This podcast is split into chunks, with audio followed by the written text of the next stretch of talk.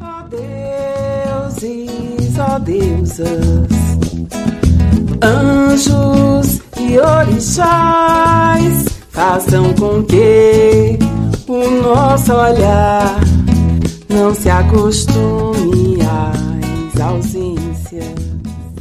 Oi, eu sou Valesca Barbosa, escritora e jornalista, paraibana de Campina Grande, mas há muitos anos moradora de Brasília. E você está ouvindo o podcast Que o Nosso Olhar Não Se Acostume às Ausências, título do livro de minha autoria, lançado em 2019 em edição independente e que chegou em maio ao mercado pela editora Arolê Cultural.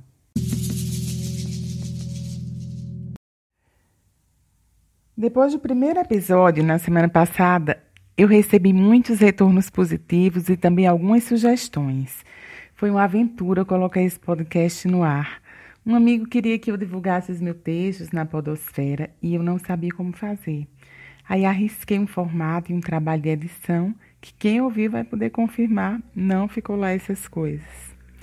Então hoje eu procurei aprimorar esse fazer. Quem me ajudou foi minha filha Morena. Como cantaria Elza Soares, salve a mocidade. E vocês também vão perceber as diferenças, para melhor, assim espero.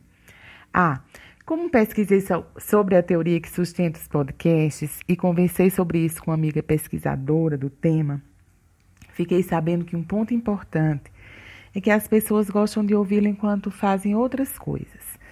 Aí, para uma boa audiência, seria ideal um tempo parecido com o que você leva para fazer essas outras coisas, como lavar os pratos, é, realizar um percurso, varrer a casa ou algum outro trabalho mecânico que deixar, deixaria livre seus ouvidos e um pouco do raciocínio que ainda nos resta.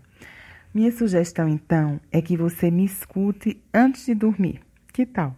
É que o meu trabalho aqui no podcast é ler uma crônica e isso talvez te dê sono ou vai fazer você refletir, lembrar, chorar, sorrir, relaxar. Então, com vocês o texto de hoje que está no meu blog, lá no www.umpordiawb.com.br. Revendo agora esse texto, lembrei de uma coisa que eu vi na internet esses dias, que perguntava: quando foi a última vez que você fez uma coisa pela primeira vez? Eu vou contar uma tentativa recente de fazer uma coisa que a gente costuma aprender na infância. O processo não avançou porque fui barrada no ano passado pelo isolamento social, pela pandemia. Mas a pendência de infância, o título do texto, continua. No caminho fui pensando na relação que tive com minha mãe na infância, no que guardo desta relação e de tudo mais, porque a minha memória não é das melhores. Fomos onze irmãos e mais tarde doze. A tradição da época, o mais velho cuida do mais novo, foi seguida. Assim, tive uma mamãe Eieia, minha irmã Valéria, como a minha principal cuidadora. Havia ainda todos os outros para massacrar ou mimar uma caçula que teria fechado a produção materna com a famosa chave de ouro. Não tenho lembrança de ter brincado com mamãe, por exemplo, ou ela comigo. Bebíamos de sua fonte por osmose.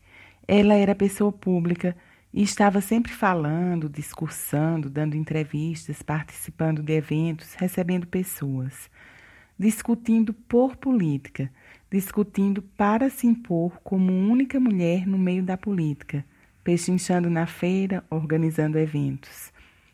Para mim, restava admirar sua figura à noite quando chegava e se deixava cair no sofá onde cochilava, roncava, deixava escapar uns puns, tirava os sapatos altos e as meias finas e permitia que saísse daquele recém-liberado esconderijo um chulé.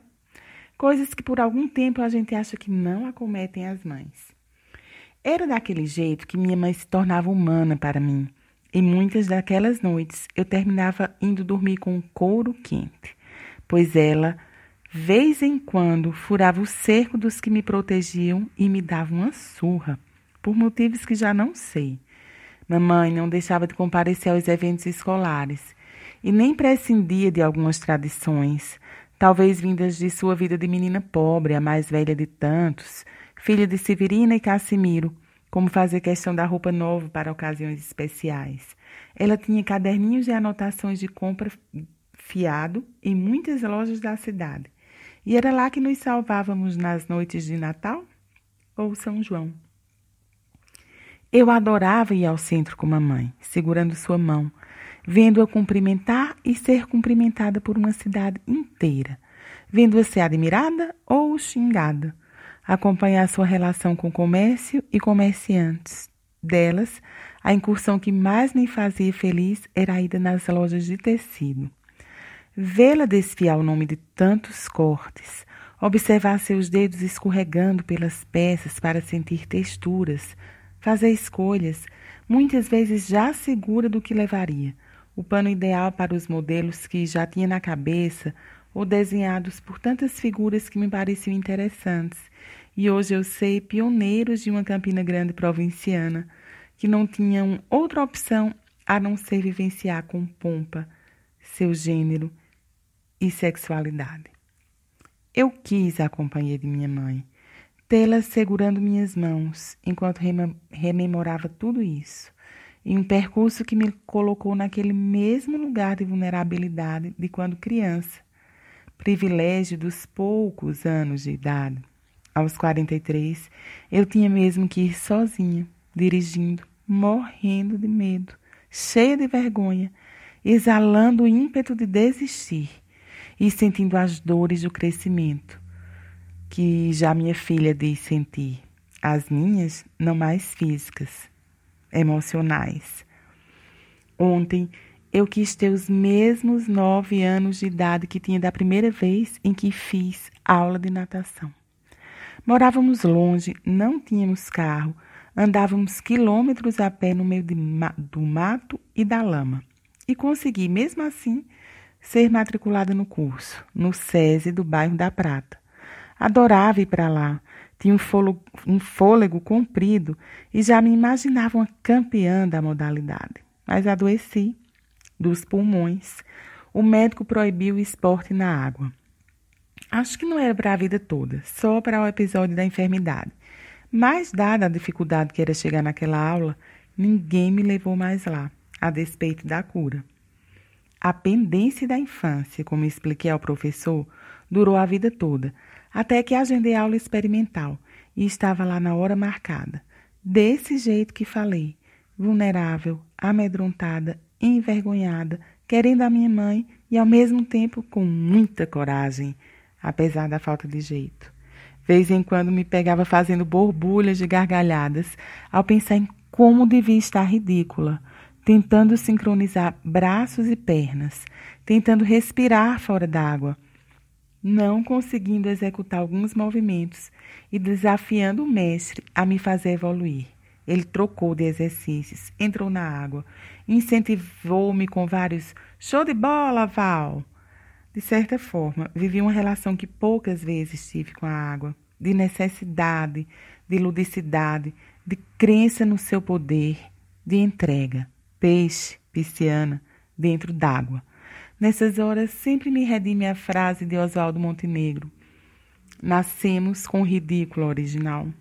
Dar vazão a ele, a este ridículo, tem efeito terapêutico. Nos redimensiona nesse mundo que, afinal, é pequeno pra caramba. Eu saí de alma lavada. Prometi faltar.